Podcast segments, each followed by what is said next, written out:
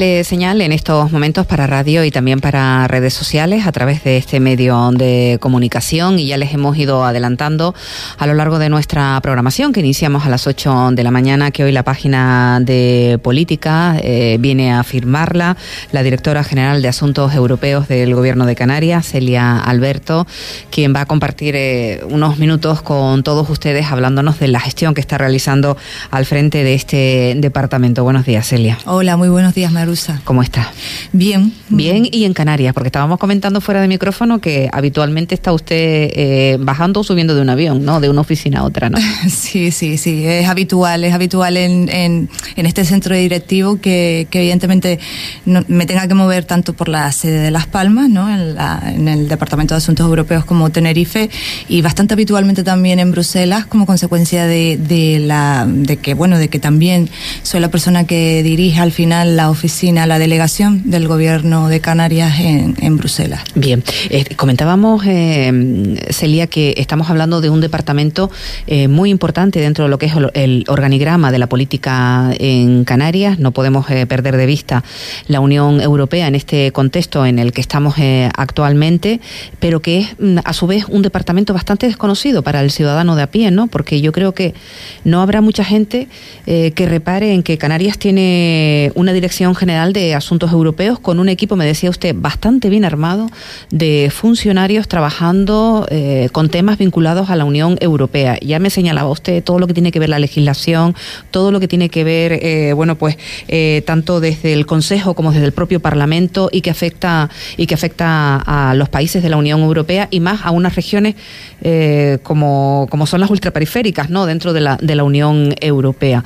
Lo que pasa es que es un trabajo poco conocido. No sé si usted tenía más más conocimiento de lo que se hacía dentro de lo que era esta eh, dirección general antes de, llegar a ella? ¿Le ha sorprendido, me decía usted, porque hay un, un equipo magnífico de profesionales? Correcto, sí. Bueno, yo lo comentábamos eh, fuera de antena, que, estoy muy gratamente sorprendida ¿no? con el nivel eh, tan potente que tenemos en el gobierno de Canarias, que me he encontrado con un equipo de técnicos pues altamente cualificados, personas que han estado trabajando en su momento en la Comisión Europea y que además tienen una formación muy concreta y específica y que, bueno, pues que sus capacidades de trabajo son pues mm, muy buenas. O sea, yo creo que en general se ha hecho un trabajo formidable, ¿no? De, mm, con independencia de incluso de los gobiernos que hayan estado, teniendo en cuenta el trabajo de este grupo de funcionarios que me he encontrado en, en, la dirección general.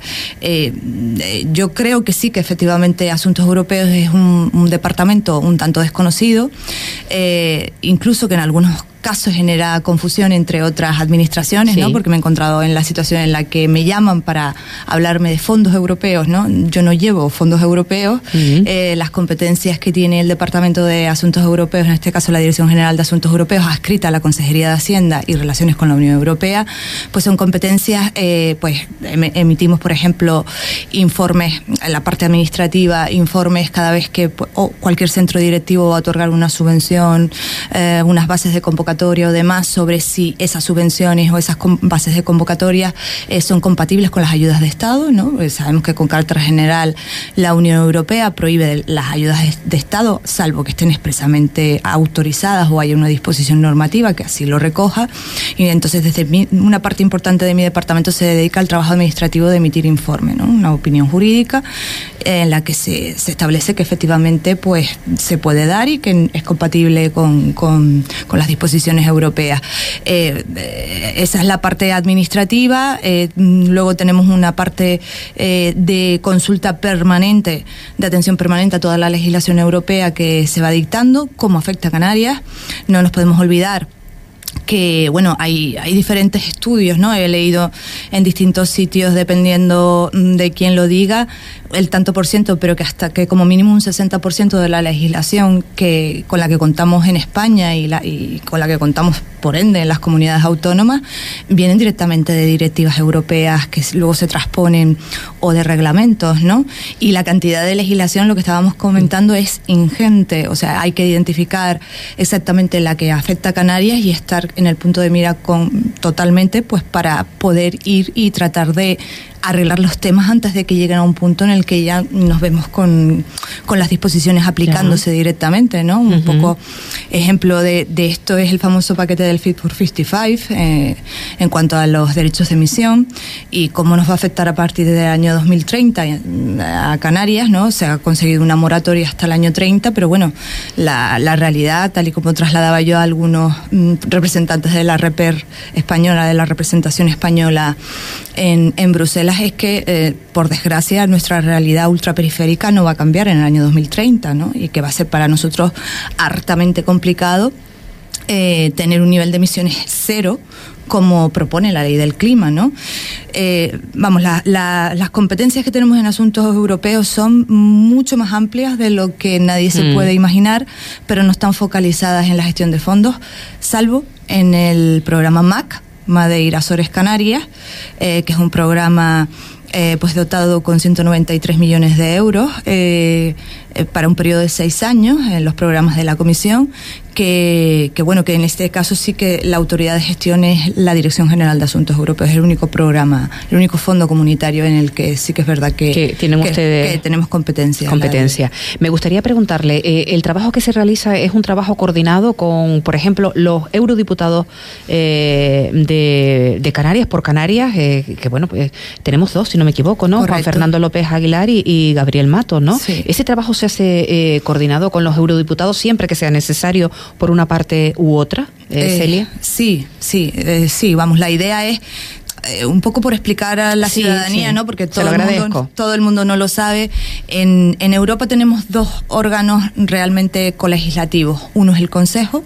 El Consejo está formado por los gobiernos de los estados, de los 27 Estados miembros que conforman la Unión Europea, y por otro lado está el Parlamento. ¿no? El Parlamento se elige en votaciones democráticas, de hecho ahora el día 9 de junio tenemos elecciones al Parlamento Europeo en España, y, bueno, eh, estos dos son los órganos que colegislan. La Comisión Europea es quien hace propuestas legislativas, es como si, si dijésemos en España el gobierno tiene iniciativa legislativa y luego Parlamento y Senado son los órganos legislativos, Cámara de Primera Lectura, Cámara de Segunda Lectura. Aquí tiene que haber un acuerdo entre, entre en este caso, entre Consejo y Parlamento Europeo para, para las disposiciones normativas, para que los paquetes legislativos se, se lleven a cabo. ¿no? Eh, yo lo que hice, la primera visita que hice a Bruselas, mm, tras, tras ser designada eh, directora general de Asuntos Europeos, en mi primera visita lo primero que hice fue ir a visitar a los eurodiputados canarios. Al primero que visité fue a Juan Fernando López de Aguilar. Eh, lo saludé, le di las gracias por el trabajo que había hecho con respecto a su colaboración en la moratoria de la ETS eh, con respecto a Canarias para los vuelos internos no para los vuelos eh, internacionales eh, y por lo tanto evitar con eso de que se, la subida de los precios la, subida de los precios de los billetes de avión y le pedí su colaboración en cualquier asunto o cuestión que tuviera que ver con, con, Canarias. con los intereses de Canarias, ¿no? Acto seguido visité a Gabriel Mato y de la misma forma que con Juan Fernando le di las gracias por todo el trabajo que ha estado haciendo, eh, por su colaboración también en lo de la ETS y en otros asuntos que tienen que ver con los, con los intereses canarios y también pues, como no puede ser de otra manera, y en este caso además el eurodiputado Gabriel Matos del mismo partido, que en este caso que está al frente de la Consejería de Hacienda y Relaciones con la Unión Europea, le pedí su colaboración. Y acto seguido pues visité a Dolores Montserrat, que es la jefa de la delegación española, además ex compañera mía en el Congreso, con quien tengo pues una muy buena relación y aquí le tengo mucho aprecio, y fue un doble vertiente en su condición de, o sea, de delegada de la, o sea, es vicepresidenta del Partido Popular Europeo, Dolores Montserrat, el presidente eh, Manfred Weber, un alemán, y ella es la vicepresidenta y jefa de la delegación española. Y, eh, por supuesto, me dijeron que tenían toda la colaboración del Partido Popular Europeo para cualquier asunto que afectara de forma directa a Canarias, lo cual agradecí. Eh, no visité a otros grupos en ese momento, me parecieron los más importantes, los más representativos y además lo hice también un poco por aquello de que el presidente Clavijo está en el grupo Renew, adscrito, y considere más correcto que cuando el presidente Clavijo fuese a, de visita eh, a Bruselas, que eso pasó después, el presidente Clavijo hizo misión oficial a Bruselas, entre otras cosas, pues para verse con la, la comisaria Johansen, la de Interior, un poco para hablar de todos los problemas migratorios tan graves que estamos sufriendo en Canarias. Y en ese momento fue cuando visitamos al presidente del grupo Renew, grupo al que el presidente Clavijo está escrito dentro del Comité de Regiones como miembro titular de, ese, de ese, órgano, ¿no? de ese órgano consultivo. Eh, los eurodiputados hacen un trabajo fundamental, fundamental. Son miembros de un órgano de codecisión. Eh, la comisaria Ferreira, en la conferencia de presidentes RUP que se celebró el pasado 9 y 10 de noviembre en Santa Cruz de Tenerife, hizo una aseveración ¿no? en una de las intervenciones que hizo que es muy cierta. Dijo que eh, los mayores valedores que tenemos en, las regiones RUP, en este caso en Canarias, son los eurodiputados, porque además especificó que los de las RUP son muy activos en en, el Parlamento. A mí me gustaría trasladar a la ciudadanía una de las cosas, una cosa que a mí me dejó bastante impresionada, ¿no? En, en la visita que, en esta visita que comentaba, la primera que hice a Bruselas cuando visité a los dos eurodiputados canarios, los dos me dijeron una frase, utilizaron hasta las mismas palabras, cosa que me sorprendió, ¿no? Por, por, por Sí, porque cada uno mantiene su distinta, distinta posición, ¿no? Correcto, pero los dos utilizaron hasta las mismas palabras para describirme que que defender la, la singularidad de una RUP en Europa, en, este caso en el Parlamento Europeo, cada vez se presenta como algo más difícil, porque todo el mundo intenta trasladar otras regiones de Europa, que ellos tienen problemas también, que evidentemente los tienen, o sea, por desgracia todas las regiones tienen sus problemas. Eh, que ellos tienen problemas y que los de ellos son tan singulares o importantes como los de las RUP. Entonces, eh, bueno, mi conclusión de aquella visita fue que tenemos que armarnos hasta los dientes para la próxima sesión de lo que se viene y es algo que ya he trasladado a la consejera y que la consejera está de acuerdo conmigo en que tenemos que establecer una estrategia clara y, que pasa por documentar bien, o sea, con, informes externos de cuál es la situación. La singularidad de, la, de la singularidad de, Canarias, pues, territorios. para tener un argumento sólido que nos permita, pues, oiga, decir, sí, sí, yo, yo sé que en, en, Europa hay zonas despobladas, hay zonas remotas, pero lo de Canarias es distinto, porque Canarias eh, eh, Canarias, en este caso estoy poniendo Canarias como ejemplo de una RUP, pero hay, ocho RUPs más declaradas en, Y además que trabajan conjuntamente, ¿no? Porque lo, seguramente que los oyentes habrán eh, en algún momento de su vida escuchado esos encuentros, usted mencionaba el último en Tenerife, de las regiones ultra, ultra periféricas, ¿no? De, la Unión Europea y suelen hacer trabajo, trabajo en conjunto. Correcto, cada mes nos reunimos, hacemos un comité de suivi, que suivi es seguimiento en francés. hacemos un comité de seguimiento eh, o SUIBI, como le dicen ellos, eh, sobre todos los temas de interés común y trabajamos en distintos áreas. Hacemos contribuciones conjuntas a, la Unión Europea, informes, dictámenes, requerimos cuestiones que tienen que ver con...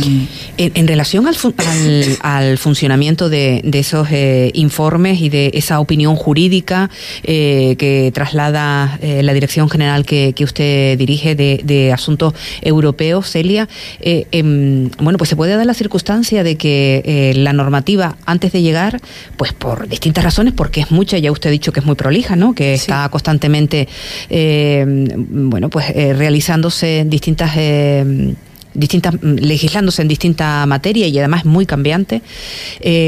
En caso de que sea aprobada, porque bueno, pues la mayoría parlamentaria es la que es y, y en fin, a posteriori es que es lo que quería preguntarle. ¿Hay posibilidad de, de una vez que bueno pues se realice un informe y que se ponga sobre la mesa que esa legislación pues mm, afecta de una forma negativa? Como yo creo que el, ejemplo lo tenemos ahora en el sector primario, ¿no? El sector primario ha dicho, mire, que está muy bien que ustedes legislen, que está muy bien que en materia de medio ambiente la Unión Europea establezca una serie de, de parámetros, una, una serie de, de caminos, de senderos a seguir, pero oiga, lo que me piden a mí, pídanlo también a todos aquellos eh, países terceros que eh, traen productos a, Canarias, porque es que si no, no podemos eh, seguir adelante.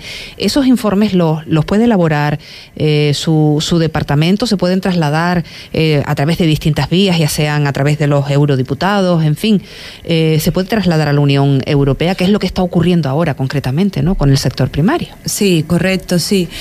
bueno, las disposiciones normativas de la Unión Europea se dictan y luego a los dos años de vigor, tienen una revisión, siempre. Siempre se revisan. Se revisan, pero se revisan de forma interna, el impacto, el cumplimiento, cómo afecta. Entonces, ese es el momento en el que es adecuado presentar informes. ¿no? Ahora tenemos un ejemplo de que en breve pues, se va a producir una revisión de, de algunas de las disposiciones que están en el paquete normativo conocido por Fit for 55, que es el que trata de, que en el, en el año 55 el nivel de emisiones sea cero y, hay muchas medidas que se han tomado pues que no se había medido correctamente cómo está cómo van a el impacto no en la población. en la población el impacto económico en los sectores etcétera. A los dos años se, se revisa o sea es el momento en el que se revisa eso y es el momento en el que hay que aportar eh, hay que aportar ese tipo de informes y eh, en ese caso la comisión lo valora. Y en el caso de que considere legítimo lo que se está trasladando, pues hace eh, una propuesta eh, de revisión normativa, pero siempre tiene que partir por parte de la comisión. Es, la lucha constante, ¿no? De tratar de ir haciendo entender a personas que viven en Bruselas, pues cómo afecta una disposición que están dictando a alguien que vive en Fuerteventura, ¿no? O sea, oiga, se lo queremos hacer llegar, ¿no? Vea usted cómo ha ido esto y, bueno, hay que ser serio, hay que buscar un informe veraz, eh, bien documentado, pues que, ellos sean capaces de ver y valorar para decir, pues oiga, pues sí, quizás a lo mejor hemos, nos hemos pasado de vuelta, tenemos que frenar un poco, vamos a valorarlo.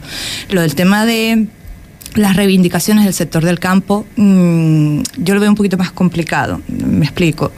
Eh, hablábamos fuera de antena y comentaba, esto es una opinión personal mía, ¿vale? Ya a, nivel Celia Alberto, yo de, desde la época que estaba en el Congreso de los Diputados, pues este tipo de, de reivindicaciones ya se estaban planteando y yo hace 10 años que estuve allí una década. Sí, hay quien decía, no sé si usted lo escuchaba, hay quien decía que los agricultores, eh, los ganaderos, la gente del campo, de la tierra, que trabaja en la tierra, eh, salía a las manifestaciones, a las concentraciones con las mismas pancartas de hace 15 años, que es lo que usted ha venido a, por refrendar también, ¿no? Por desgracia sí, y digo por desgracia porque eh, ya me parecía una reivindicación súper lógica cuando venían y comentaban, oiga, que es que yo tengo unos costes productivos muy altos en Europa. A mí me obligan a producir con un coste laboral, me obligan a producir con un coste fitosanitario, con un coste sanitario. Eh, mm, muy bien, no tengo nada que decir, pero si luego me vienen, me importan productos de un tercer país en el que los costes laborales es una quinta parte o una sexta parte de lo que yo pago por un solo salario, una persona eh, no tiene requisitos sanitarios, fitosanitariamente se pueden utilizar productos que evitan que las plagas se lleven el producto y yo no lo puedo hacer en Europa, oiga, y el precio evidentemente no puedo ser competitivo en, el mercado con porque tú todo ese tipo de costes lo tienes que trasladar al producto. Claro. A mí ya me parecía muy legítimo todo lo que trasladaban en su momento ese sector. Y siempre lo he entendido, lo he compartido y lo he hecho propio, o sea, porque es que me parece, lo que me parece justo, me parece justo. Eh, ¿Cuál es la cuestión? Eh, que siempre hay intereses contrapuestos en todo. Los tratados de libre comercio con países terceros para importar esto, en la práctica, eh, o no establecen ese tipo de requisitos, o cuando los establecen no mm, se aseguran de que, de que esos requisitos sean cumplidos. No hay una inspección bien realizada sobre el producto que, evite que esto se produzca. Entonces, eso unido a la situación económica que estamos viviendo, consecuencia de la situación política tan inestable que hay en todo el mundo, el aumento brutal de los costes, pues hace que evidentemente eh, el campo esté en una situación muy precaria en toda Europa. Y la pregunta es, ¿nosotros creemos mm, que nos podemos permitir no tener ningún tipo de producción, vamos a importar todo lo que consumimos en, en Europa, vamos a estar vendidos.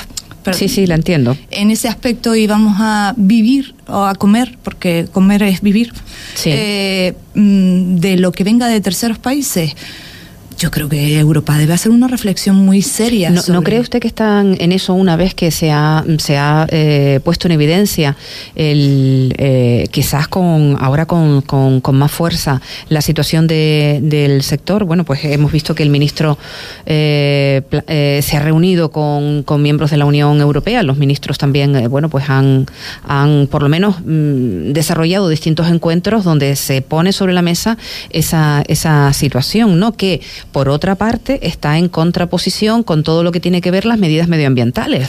No podemos eh, dejar a un lado eh, toda, esa, toda esa normativa que está surgiendo de la Unión Europea ante el cambio climático, ¿no? Eh, en fin. Es que yo lo, es que bueno, ya hay en Europa también algunos movimientos que están cuestionándose si no tenemos una fiebre excesivamente desmedida y un poco exacerbada por el tema de las medidas contra el cambio climático. Aquí hay que partir de la base de que todos estamos a favor de cuidar el medio ambiente y de que no haya cambio climático, pero, lo, pero hay algunas medidas que de verdad evitan que eso pase.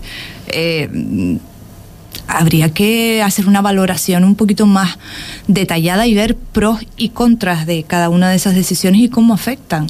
Eh, lo que se dice es, oiga, eh, nos estamos volviendo un poquito excesivos, ¿no? En, la forma extremistas en la forma de plantear las cosas y a dónde los llevamos y cómo afecta eso a, estas personas. En cuanto al, tratamiento que se está haciendo por parte de la Administración General del Estado sobre esta cuestión, yo lo veo un poco deficiente. No creo que le esté ofreciendo soluciones. Yo no digo que sea fácil, ¿eh? o sea, porque también aquí hay que plantearse de que estamos en un, en un, en un organismo supranacional con 27 Estados miembros, igual de soberano es el Reino de España que lo es eh, pues, pues, el alemán, el francés, y cada uno tiene opiniones sobre esto. De esto se trata Europa, ¿no? de buscar consensos y llegar a acuerdos que, que beneficien a todos los ciudadanos de la Unión. Pero yo con claridad lo que sí veo es que mm, deberían ser muchos más, mucho más ambiciosos de lo que están siendo en muchas de las cosas con respecto, por ejemplo, al sector primario. Pero yo, es una opinión personal, vuelvo a repetir, porque no, no nos podemos olvidar de que al fin y al cabo ya en, en, mi faceta como directora de asuntos europeos, yo el planteamiento que traslado a Europa, que traslado a las instituciones europeas, llámese Parlamento, llámese representación española, que es con quien tratamos para los temas del Consejo, llámese con la propia Comisión Europea, eh, todo me viene dado por, por la consulta que yo siempre evacuo a los órganos directivos, en este caso, pues es la Consejería de Agricultura eh, la, que es competente ¿no? en esta materia. De hecho, me consta que, bueno, ayer eh, remitimos carta del presidente Clavijo a a Europa, al gabinete del comisario europeo de Agricultura, pues trasladando un poco la situación del sector en, Canarias y pidiendo una, cita a la mayor brevedad posible con el comisario, pues porque eh, se quiere llevar de primera mano lo que la situación de, de la agricultura y la ganadería en Canarias, ¿no? Y de cómo nos afecta repito, por desgracia, esto no es un tema nuevo, es un tema que lleva muchos años y coleando. Lo que se ha agravado. Ahora, exacto, se ha, agravado por los costes que mm. tenemos tan brutales, o sea... La falta de agua también. La falta de agua, correcto, y, y cómo afecta realmente. O sea, es que está en una situación en la que cada vez es más grave y compite en desigualdad de condiciones, porque la realidad es que es, que es así.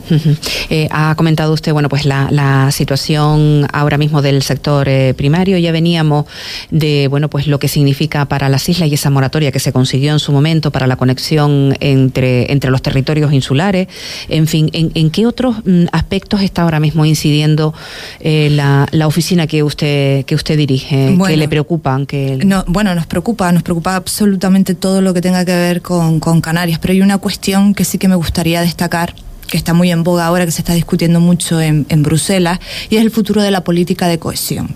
¿Vale? En este momento tenemos una comisaria portuguesa que va de salida, Elisa Ferreira, quien estuvo aquí en la conferencia de presidentes RUP en Tenerife.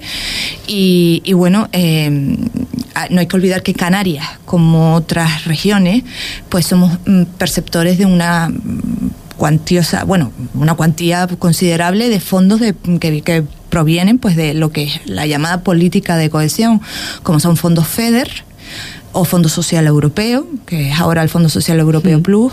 Y bueno, mm, hay que tener en cuenta de que al, al poner en riesgo esto, pues evidentemente eh, si se está discutiendo incluso la persistencia de, de, de, de esa, de esa cartera ¿no?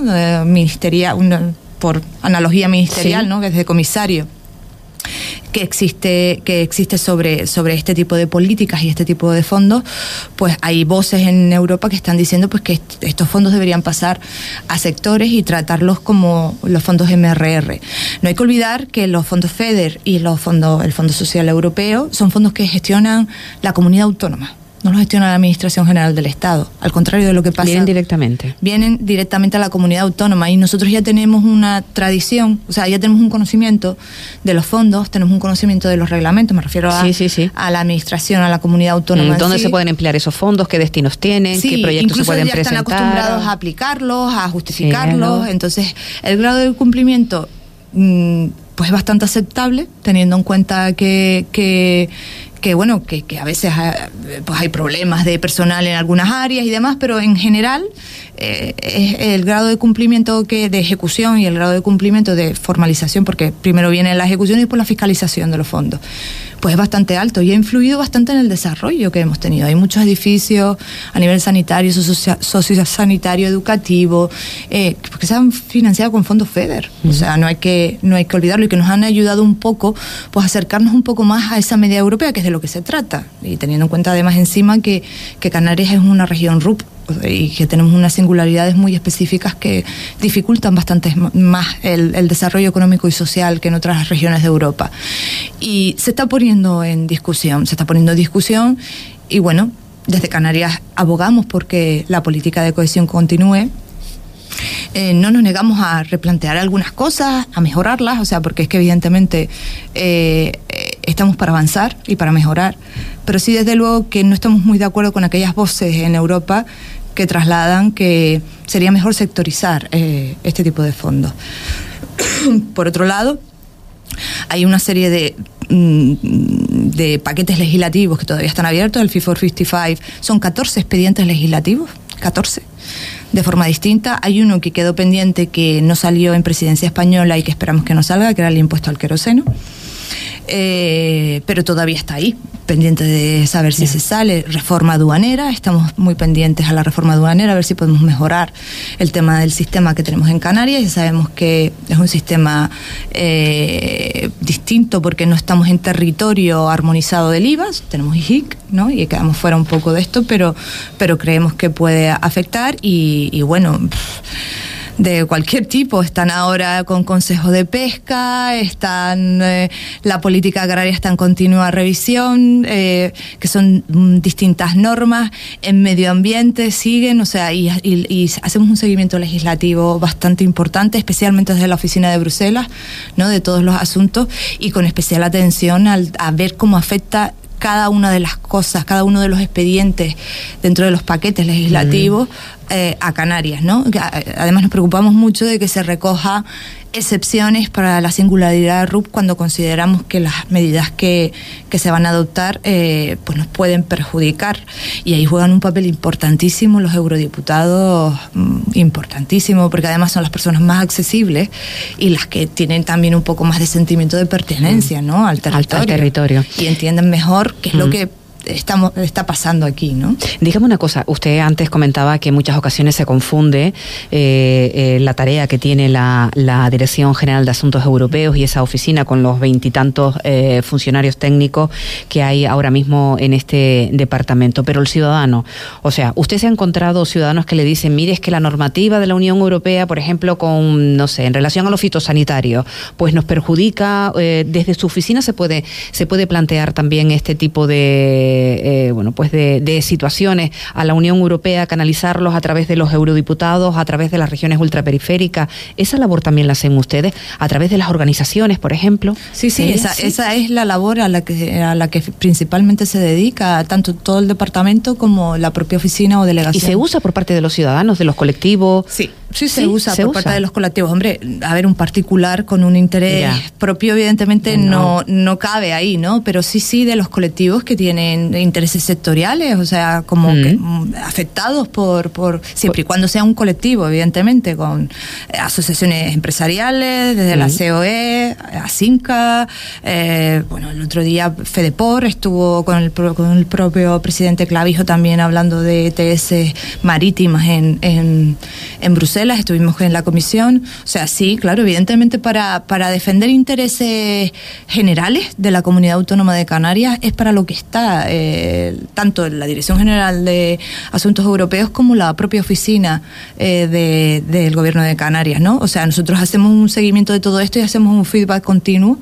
y, estamos en contacto también directo pues con todas las asociaciones representativas, ¿no? De, de, de, sectores o, colectivos que consideran o cualquier tipo de colectivo, no solamente tiene que ser empresarial, evidentemente eh, pues asociaciones de carácter sanitario, sociosanitario que quieran trasladar a Europa eh, pues que consideran injusto el tratamiento que se está dando a un tipo de, enfermedad, pues evidentemente, o sea, eh, cualquier tipo de, reclamación se, se, canaliza, se puede canalizar a través de, de la oficina de Canarias y del gobierno de Canarias. Nosotros siempre vamos a contar con los eurodiputados porque creemos que la fuerza política que ellos pueden imponer es muy importante a la hora de, saber si una cosa puede prosperar o no puede prosperar. Y, bueno, eh, también hacemos presión a través de los representantes de la representación española, pero bueno, ahí no hay que olvidar que es eh, la REPER, como le decimos nosotros comúnmente, que que está allí en Bruselas, que está en la Embajada Española en Bruselas, eh, el, el, gobierno de España. cuando se sientan a negociar los paquetes legislativos, van representantes de la REPER, hay distintos representantes por áreas, hay de Hacienda, hay de Medio Ambiente, hay de servicios sociales, hay de hay de todas las áreas de sanidad, hay de todas las áreas eh, distintas y demás, y ellos siguen instrucciones siempre del ministerio. Eh. dígame eh, una cosa, ¿ve usted con fuerza en estos momentos a, a las regiones ultraperiféricas? Porque ya, bueno, pues nos ha comentado en relación a, los fondos, ¿no? que se está quizás abriendo ahí una, una pequeña brecha, ¿no? En esa, en esa decisión de que fueran las propias regiones ultraperiféricas las que dispusiesen de, de esos fondos de la Unión Europea europea, ¿no? como, como los FEDER. Eh, ¿Ve usted bloque en, la, eh, en las regiones ultraperiféricas y en, la, mm, y en la fuerza que pueda tener eh, las regiones ultraperiféricas dentro de la Unión Europea, partiendo de ese argumento que le trasladaban ustedes y que, y que ha compartido con los oyentes de la radio los eurodiputados, que cada vez más complicado, cada vez más difícil mantener que las regiones ultraperiféricas son singulares frente a un territorio continental? que, Correcto, sí, no, sí, sí. Te seguimos teniendo, esto es por lo que yo he podido observar hasta, hasta la fecha y, evidentemente también se me, ha, se me, ha, trasladado, la conferencia de presidentes RUP es, eh, bueno, la conferencia de presidentes es el acto en sí mismo por el que se celebra anualmente, porque la presidencia va variando, va pasando de un año a otro a cada una de las RUP. De las comunidades. De las, de, las regiones ultraperiféricas. Hay que recordar que, que ahora este año, cuando lo hicimos el día 9 eh, y 10 de noviembre, el presidente Clavijo, que era, estábamos en año de presidencia canaria, le entregó a la presidenta de reunión el testigo y le pasó, pues en este momento es la isla de reunión quien preside la conferencia de presidentes RUP. Eh, es muy importante y de hecho hacemos lobby el lobby de las de las RUP, ¿no? Tenemos la fuerza de que de que tenemos muchos problemas comunes por ser RUP y, y, en todo aquello que sea común, evidentemente, hacemos mucha más fuerza unidos que separados. Y, y bueno, Canarias ahí siempre ha tenido un papel muy importante, pues porque poblacionalmente, administrativamente tenemos un peso comparativamente mayor que el resto de las RUP, pero evidentemente eh, contamos también en muchas de las cuestiones con el apoyo muchas veces de los consejeros de la representación franceses, ¿no? que son los que representan a las regiones francesas, y de los portugueses, que son los que representan a, a, la, tanto Azores como Madeira.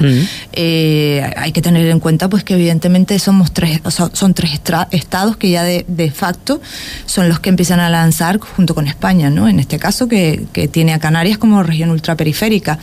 Son tres estados que se suelen unir para estas cuestiones comunes que nos afectan a todas las regiones RUP que formamos parte de las regiones reconocidas así dentro del Tratado Constitutivo de la Unión Europea.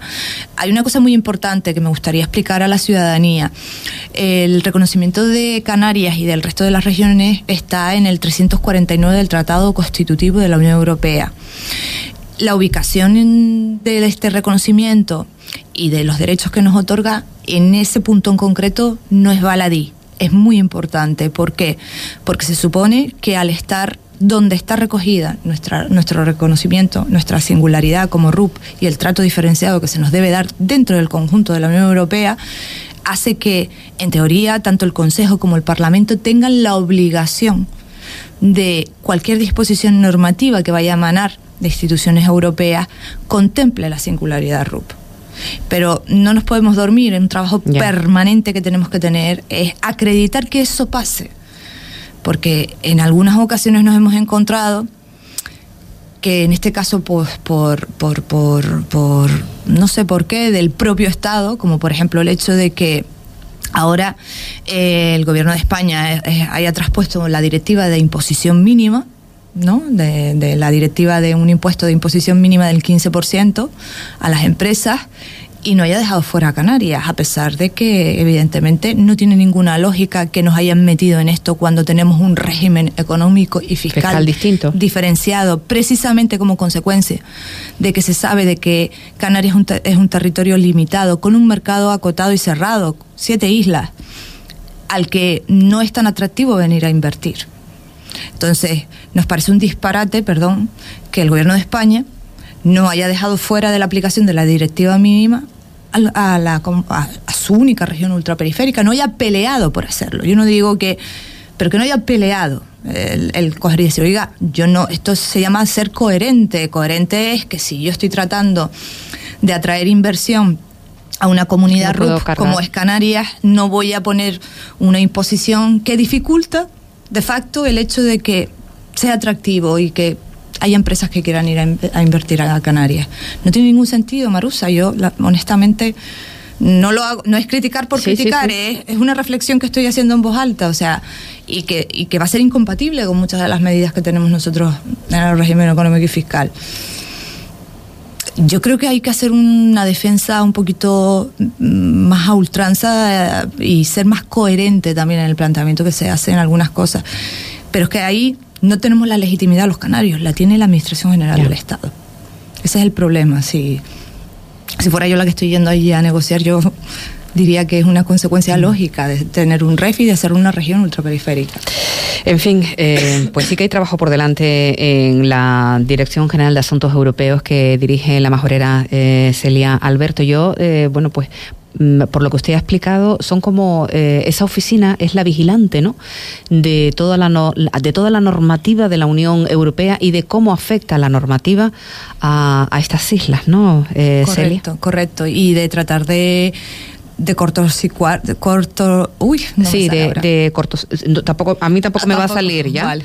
de, de, cortar no tratar de cortar, cortar. sí el, mm. el, hecho de que haya un, una cosa que llega a un punto en el que ya sea inevitable nuestro, nuestro trabajo principal es detectarlo, es, es poner el grito en el cielo, entiéndase sí, sí. como y argumentarlo, argumentarlo con seriedad, es decir, no es porque yo diga que es malo, no, no, nos ponemos, buscamos, hacemos números, vemos cómo nos va a afectar, o cómo afectado, buscas en derecho comparado cómo afectado esa misma medida, porque casi todas las medidas siempre tienen un, feedback de algo o algo parecido, ¿no? Miras un poco cómo ha afectado y argumentas las cosas bien y te vas a, a Europa, te sientas con la REPER, te sientas con los parlamentarios, te sientas con la Comisión Europea y les dices, oiga, ustedes no han medido cómo nos va a afectar esto, les pedimos por favor que no hagan esto, por esto, por esto y por esto, pero tiene que estar bien documentado, ¿no? No, no es un capricho, hmm. es con, con argumento.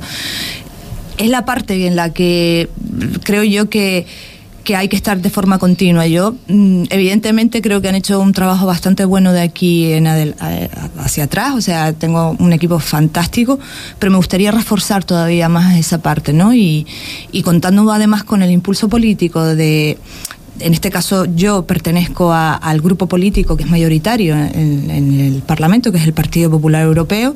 El presidente Clavijo, te comentaba antes que el presidente Clavijo es el titular del Comité de Regiones, que el Comité de Regiones es un órgano muy importante de Europa, es un órgano consultivo que representa a las regiones de la Unión Europea. Eh, es verdad que no tiene carácter vinculante los dictámenes que, que salgan de allí, pero sí tanto el Consejo como el Parlamento los miran, los tienen en cuenta. Entonces es un órgano que se dedica a hacer dictámenes. El presidente Clavijo es miembro natural de, del comité y yo soy su suplente. Entonces nos vemos en una dicotomía un poco rara en la que el presidente Clavijo es miembro del grupo Renew en Europa, mm. que es el grupo en el que está pues Ciudadanos, el partido de Macron, una serie sí. de grupos distintos, y yo soy su suplente y soy miembro del Partido Popular Europeo, ¿no? Entonces a veces, eh, pues él, cuando, cuando el presidente Clavijo va, pues actúa como con Renew, pero yo tras, o sea, busco apoyos para las iniciativas que llevamos de Canarias del Partido Popular. O sea, se trabaja de una forma se, se trabaja de una forma coordinada y sí. coordinada y, y, bueno, cuando cuando soy yo la que lleva el tema, pues yo busco también el apoyo voy personalmente a pedírselo al, al grupo del presidente Clavijo, ¿no? Un poco de, Pero creo que es importante que traslademos también cuál es la realidad de Canarias. Ahora tenemos un proyecto, estamos a expensas de que salga una comunicación de la Comisión Europea sobre la estrategia para África. Y dentro de esta estrategia eh, estamos mirando para ver si podemos elaborar un dictamen eh, en nombre del presidente Clavijo para que, tratar de que él lo proponga eh, sobre una estrategia para Canarias como ruta migratoria del Atlántico, porque la presión migratoria que estamos sufriendo no tiene parangón, no tiene precedentes, los números han desbordado cualquier serie histórica, según tengo entendido, y la realidad es que yo veo muy poca actividad por parte otra crítica, pero es que no sé, lo percibo así. Mm, si hay alguien que, que, me lo pueda discutir, pues encantada de hablarlo y dialogarlo por otro punto de vista y a lo mejor estoy confundida, pero yo percibo muy poca actividad por parte de la Administración General del Estado, una dejación de funciones total y absoluta sobre el tema del control migratorio y de la situación y, y, y que, oiga, que, se está llevando vida y que, y que es una situación además que pone los servicios al límite, que, que pone la realidad al límite y yo creo que mm, evidentemente eh, creo que todo es mucho más mejorable de lo que estamos viendo ahora. Entonces, bueno, trasladar esta situación a Europa me parece importante, más allá de que hay que recordar que por desgracia Canarias no tiene competencias en esto, pero sí que creo que podemos tratar de mejorar mucho lo que se está haciendo. Le agradezco su tiempo. Muchísimas gracias por eh, acercarnos hoy el, trabajo y la función de la Dirección General de Asuntos Europeos que dirige usted, tanto en Canarias como, como en Bruselas. Muchísimas gracias. Espero yo que los oyentes se hayan hecho una idea y se haya clarificado un poco cuál es el trabajo que usted desarrolla. Además, un, trabajo importante para que todas esas eh, directrices que emanan de la Unión Europea, que en muchos casos los, los ciudadanos dicen que, bueno, pues se elaboran, como ha comentado usted, muy lejos y que mm, a veces en vez de beneficiar entienden eh, distintos sectores que lo que hacen es, perjudicar más el, desarrollo de, esa parte de la población, de este territorio eh, ultraperiférico alejado del continente europeo. Muchísimas gracias, Celia. Gracias a ustedes, Marusa. Muchas gracias.